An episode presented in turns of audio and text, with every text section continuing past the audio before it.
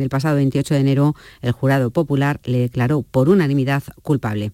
Este viernes ha comenzado en la localidad onubense de Rociana del Condado la decimosegunda feria agroganadera comarca de Doñana, que espera superar la cifra de 50.000 visitantes. Participan 80 empresas de esos sectores de las provincias de Huelva, Sevilla y Cádiz, Manuel Delgado. El objetivo es impulsar la agricultura y la ganadería de la zona y proporcionar un escaparate comercial de los sectores que se dan cita en la feria.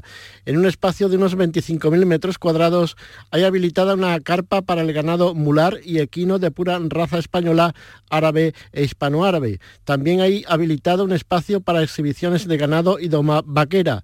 En el marco de esta muestra se celebra además la cuarta feria gastroturística de frutos rojos y vinos en Que pretende maridar esos productos, esos dos productos emblemáticos de la comarca del condado onubense. A esta hora en Lucena, en Córdoba, 14 grados, en Níjar, en Almería, 12, en Conil de la Frontera, Cádiz, 17 grados, 5 y 4 minutos de la tarde.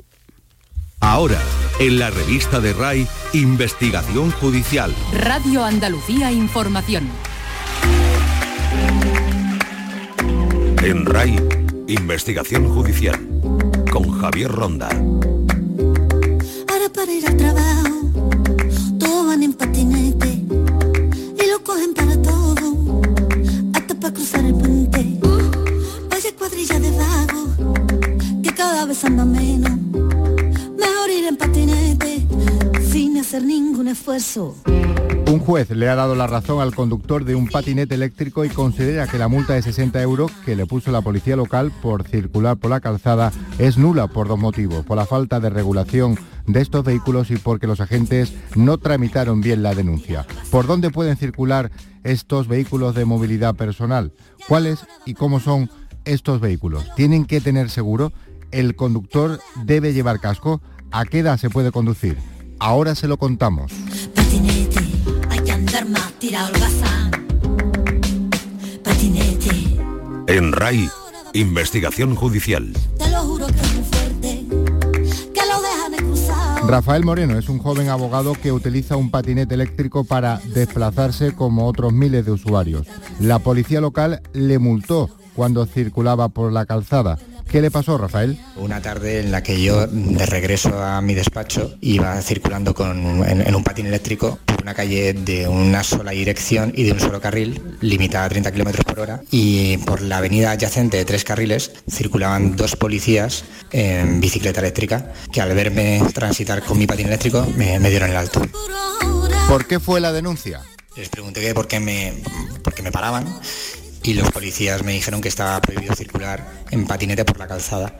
Y yo conocía algo la legislación porque soy abogado y antes de comprar el patinete había estado viendo que en, el término municipal de Alicante y prácticamente en ninguno de todo el territorio nacional existían ordenanzas y ni siquiera había todavía una instrucción clara de la Dirección General de Tráfico más allá de una del año 2016 que calificaba los patinetes como vehículos de los patinetes eléctricos como vehículos de movilidad personal. También les hice ver que ellos estaban circulando en bicicletas eléctricas, que al fin y al cabo eran aparatos similares al mío, pero de, de nada sirvió, me multaron. Imagínense la escena. ¿Y cómo planteó el recurso? Recurrí la multa que me habían impuesto por tres motivos. En primer lugar, porque el boletín de denuncia me redirigía a una ley procedimental que llevaba derogada más de tres años. En segundo lugar, porque el boletín de denuncia no identificaba como, como es obligatorio el tipo de vehículo que yo manejaba. Y en tercer lugar, y que era el motivo más importante, que se me imputaba haber cometido una infracción de un artículo del Reglamento General de Circulación que se refiere a que los patines, monopatines y aparatos similares tienen prohibido circular por la calzada. Patinete, sí, patinete, lo dejan aparcado mal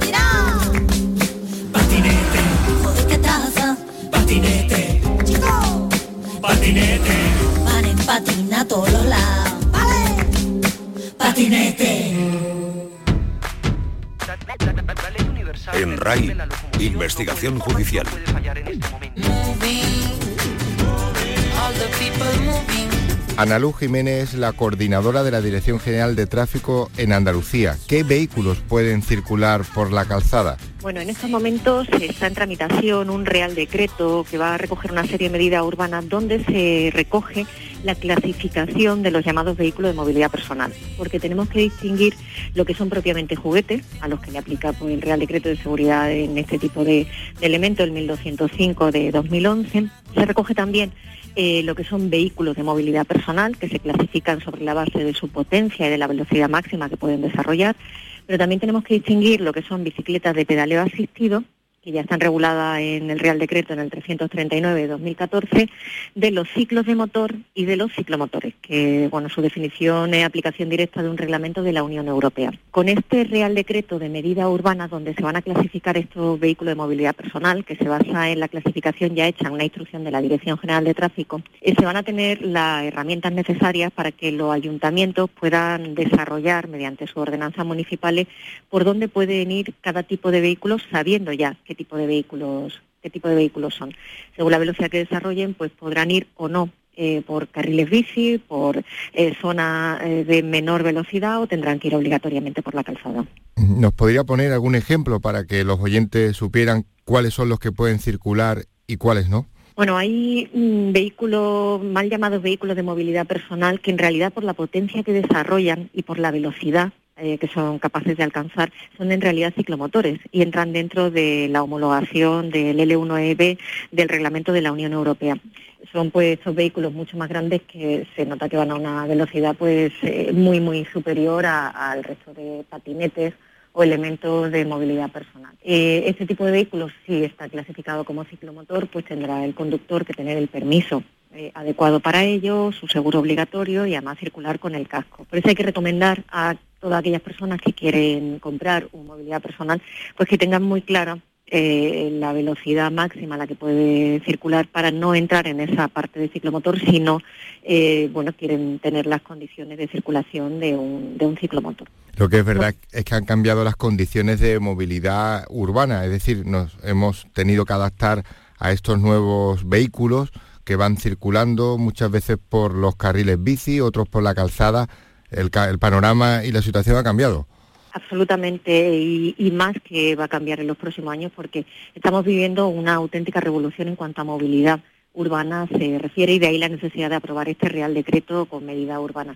Los vehículos de movilidad personal son una buena solución para los desplazamientos urbanos. Lo que hay que hacer es, eh, bueno, la base del tráfico, eh, realizar una convivencia pacífica porque la vía pública es de todos y siempre tenemos que tener en cuenta que hay que proteger al más vulnerable. El vehículo de movilidad personal que desarrolle una determinada velocidad podrá circular eh, por carril bici, por ejemplo, si eh, su diferencia de velocidad no es muy grande con el resto de bicicletas que van por ese carril bici. Igual, pues bueno, se basa en que la protección al más vulnerable, en este caso bicicleta o peatón, la convivencia sea lo menos, lo más pacífica posible y con los menores puntos de fricción o de conflicto. Hemos visto que en alguna ocasión estos vehículos, que lo son, han provocado algún accidente incluso con el resultado de muerte. Desde la Dirección General de Tráfico se ha apostado por una instrucción que están cumpliendo muchísimos ayuntamientos, una recomendación para que estos vehículos pues tengan el tema del seguro, además también las medidas de protección el conductor, como puede ser el casco,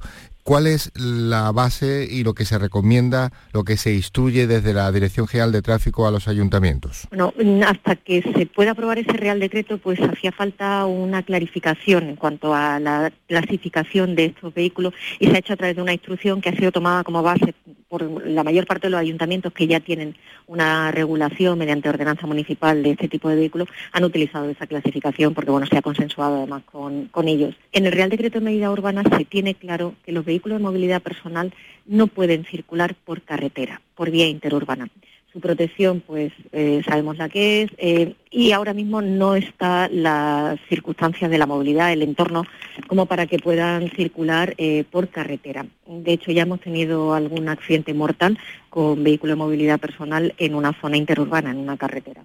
a este respecto lo que se quiere es maximizar la protección de los usuarios y evitar las situaciones de riesgo y de conflicto en aquellos entornos en los que no es natural que haya un vehículo de movilidad personal. Entonces están restringido para las zonas urbanas, que es su elemento natural y donde realmente aportan todos los beneficios que pueden aportar para la movilidad, pero eh, hay que tener muy en cuenta que en carretera pues las circunstancias son otras y, no es adecuado mm, tal y como se ha analizado y se ha visto. Eh, estos vehículos, insisto, que pueden ser una solución adecuada eh, en la movilidad urbana, que cada vez es más compleja y tiene, tiene mayores matices, pero sí hay que hacerlo siempre sobre la base de la seguridad eh, que se hace regulando la velocidad máxima a la que pueden ir y por dónde pueden ir en base a ella y protegiendo a los que son más vulnerables como son los peatones y las bicicletas. Para terminar, una recomendación desde la Dirección General de Tráfico. Como siempre se hace en los programas de servicio público y en la radio, usted es una experta, habla para toda Andalucía y con este nuevo sistema de movilidad que tenemos en las ciudades, en los pueblos, con estos artilugios que le podemos llamar ya vehículos, ¿Qué le podemos decir a estos conductores? Bueno, pues sobre todo transmitir un mensaje de precaución, de prudencia y de respeto a los demás usuarios de la vía. El espacio público es de todos y todos tenemos derecho a usarlo teniendo en cuenta que hemos de proteger y hemos de no poner en riesgo a los demás usuarios de la vía, igual que nosotros no queremos que nadie nos ponga. Por lo tanto, mucho sentido común, mucho respeto y, bueno, tener muy claro que, hay que convivir en un espacio y que si todo el mundo respeta las normas, todo el mundo respeta a quien tiene enfrente, pues será todo mucho más fácil y mucho más seguro para todos.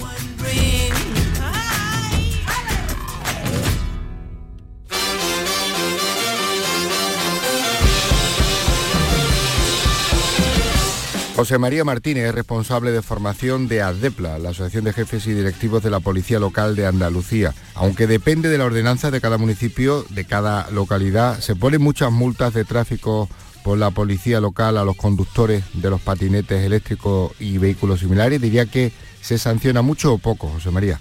Bueno, se sanciona en la medida en las responsabilidades en la, en la parte de conducción de, estos conductores.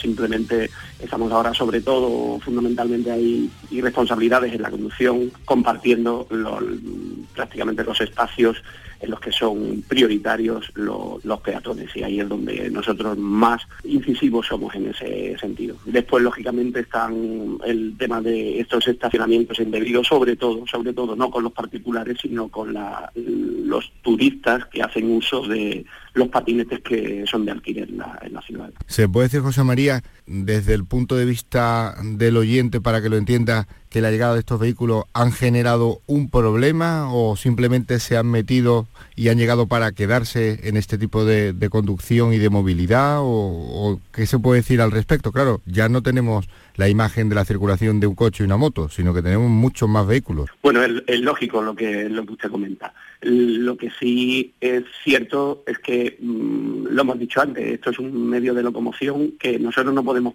pretender que sea un problema. Donde otros ven problemas, nosotros que estamos en la calle día a día, nuestros hombres, vemos oportunidades.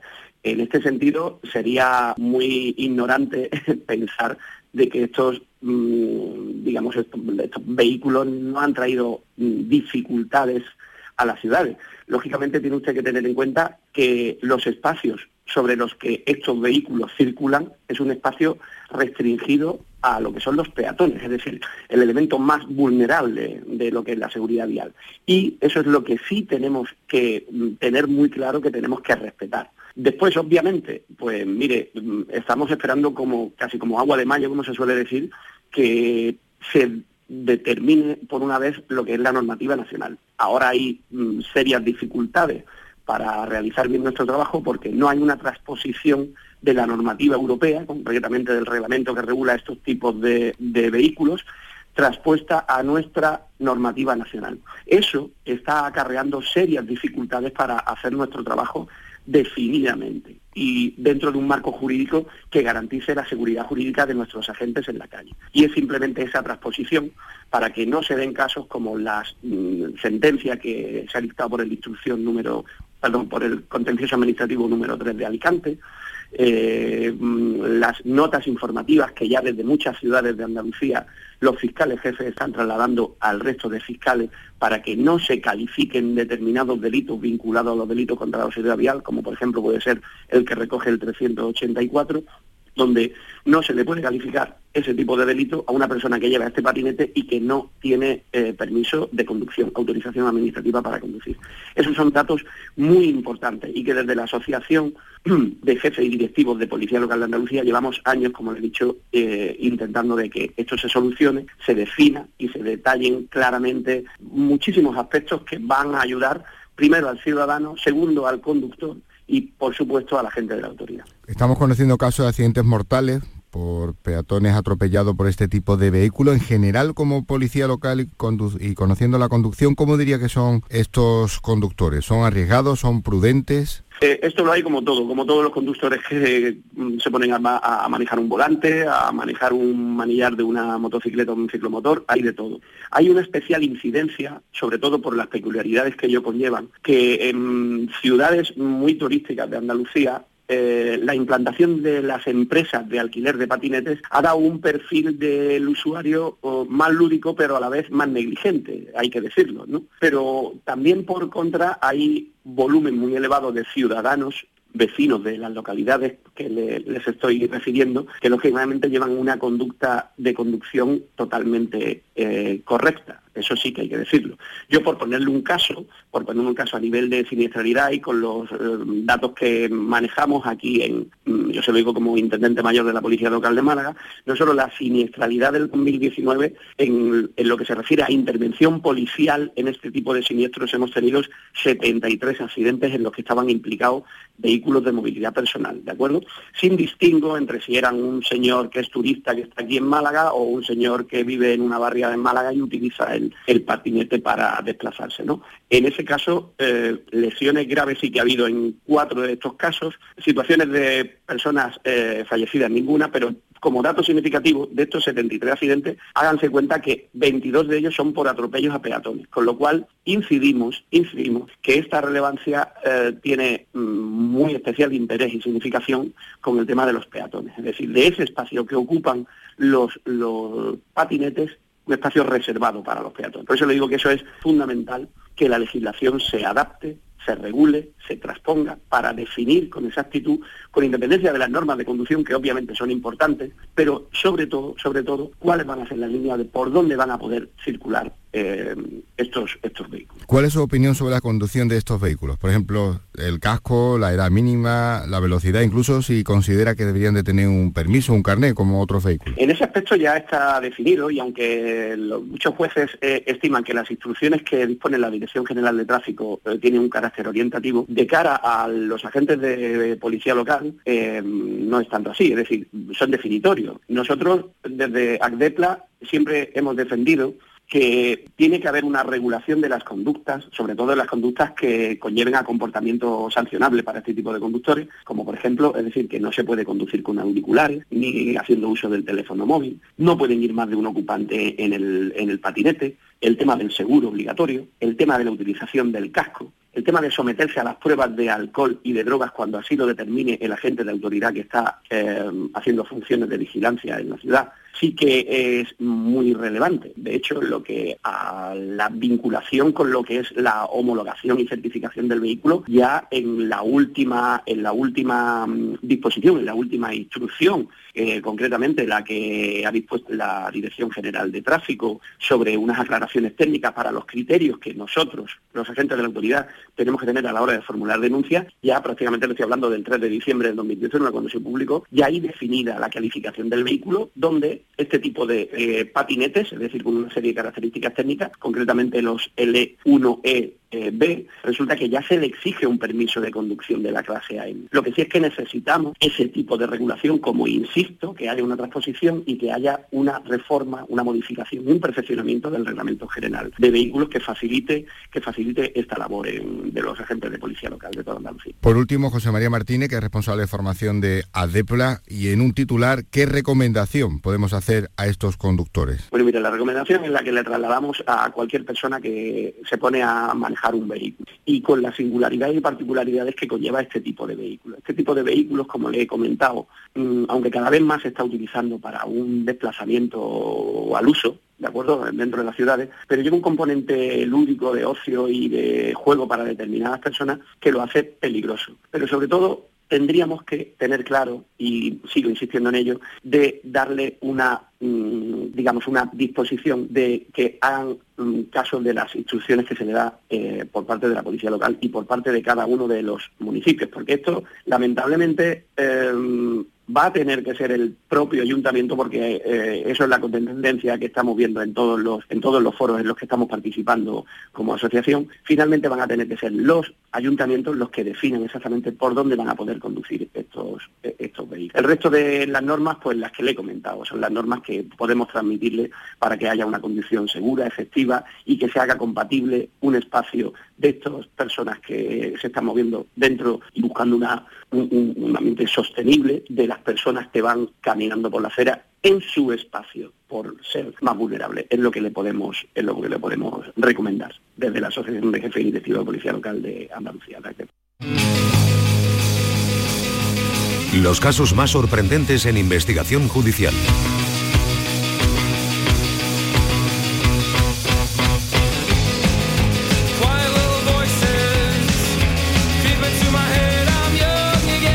Eduardo García es presidente de la Asociación Movilidad Ecológica de Sevilla. Ustedes reclaman que se regule y se normalice el sistema de movilidad personal por las grandes ciudades, por los pueblos, es decir, que los ayuntamientos dicten ordenanzas para que esto tenga un mayor sentido y no haya una situación, digámoslo así, de ilegalidad.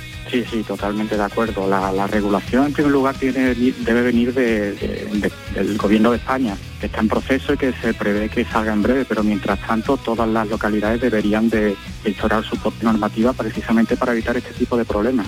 Que siempre haya una normalidad, una, norma en la que los agentes puedan basarse y en la que los usuarios puedan eh, seguir para, para circular con, con total seguridad. Cuando alguien coge un vehículo de movilidad personal, por ejemplo, un patinete que tiene una propulsión también eléctrica. ¿Ustedes tienen todas las garantías? Eh, ¿La ley le ampara, creen, o pueden ser sancionados en algún momento dependiendo de por dónde vayan y cómo vayan? Sí, es muy complejo, muy complejo, porque actualmente al no haber una normativa nacional prima la normativa local y en muchas localidades ni siquiera existe. Con lo cual el usuario en general no sabe por dónde debe circular, cómo debe circular y los agentes de la autoridad no tienen información alguna se dan lugar a situaciones pues muy, muy extrañas. Y por ejemplo, en el caso de un siniestro, de un accidente, eh, ustedes llevan las de perder normalmente con la situación actual. Hombre, principalmente porque es un vehículo muy débil, o sea, físicamente desde luego que le las de perder, pero luego a nivel legal, claro, porque eh, debemos de llevar o deberíamos llevar algún tipo de seguro que cubra cualquier daño que nosotros podamos hacer. No olvidemos que mínimo el, seguro de responsabilidad civil para cubrir cualquier daño que hagamos. ¿Y su caso cuál es? ¿Qué vehículo, por ejemplo, utiliza? ¿Y cómo lo hace? ¿Se pone medios de protección? ¿Tiene seguro su vehículo?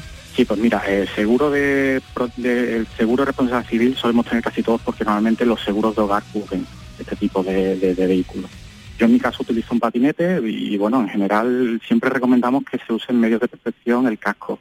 Eh, aunque no es obligatorio, no hay ninguna norma que lo obligue, eh, nosotros pensamos que es muy, muy importante llevar el casco porque la cabeza es, lo más importante del cuerpo y un golpe fuerte en la cabeza, aunque sea, aunque creamos que vamos a poca velocidad, puede ser muy, muy grave. ¿Qué recomendaciones daríamos a los usuarios de este tipo de vehículos, además de esas recomendaciones de seguridad vial, en cuanto al equipamiento, a la situación de los seguros, incluso de la inscripción del vehículo, la edad de quien lo conduce? Sí, bueno, todo esto está muy en el aire porque como ya he dicho no, no hay una normativa, pero bueno, nosotros recomendamos que el uso de estos vehículos se haga a partir de una cierta edad 15, 16 años, lo que uno ya puede ser más o menos responsable, que vaya siempre con el vehículo puesto a punto, con la rueda bien, la batería bien, que lleve equipo de protección, casco, incluso guantes en todo caso, y bueno, circular con máxima precaución, informarse muy bien de cuál es la norma en su localidad para saber por qué zona se puede circular. Sabemos que, bueno, en general se puede circular por carriles bici, en ningún caso se debe circular por zonas peatonales o por, o por aceras, salvo que el gobierno local lo indique, que es algo que ya la DGT está empezando a prohibir.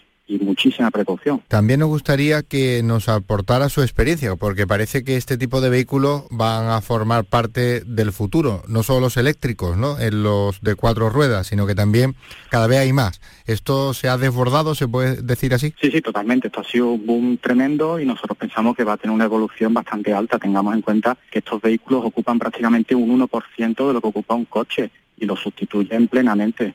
Eh, tenemos ciudades que por lo general suelen ser bastante planas, eh, un clima envidiable, el coste del desplazamiento en energía eléctrica es ínfimo, no llega ni a 5 o 10 céntimos al mes, eh, se pueden hacer distancias de hasta 15 kilómetros fácilmente, luego se recarga. Nosotros pensamos que va a tener una evolución muy, muy grande si las autoridades y sobre todo los ayuntamientos mm, promueven que se pueda utilizar con seguridad en una normativa en la que, por ejemplo, puedan utilizarse eh, con total garantía por carriles bici o por calzadas 30, zonas centro, zonas en las que se pueda circular con seguridad. Hay unos permisos, eh, hay unos carnés para otros vehículos. ¿No se descartaría que al final también hubiera que superar un examen o tener algún tipo de aptitud psicotécnica? No, en principio no, no, no, no lo creemos ni, ni lo deseamos. Estos vehículos vienen a ser muy equiparables a una bicicleta, porque el uso, la función, las velocidades, los tamaños en general es muy parecido. Entonces nosotros pensamos que no debería de, pedirse ningún tipo de, permiso.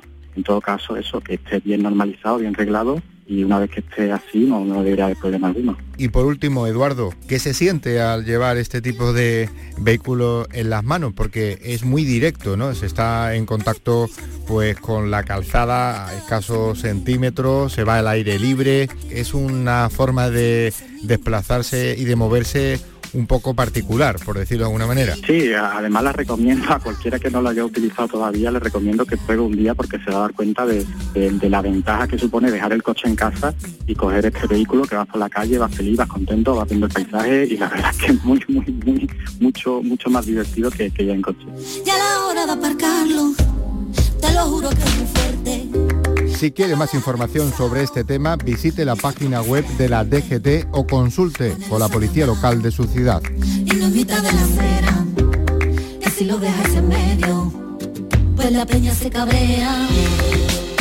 Pues sí, sí, lo dejan aparcado muy mal tirado.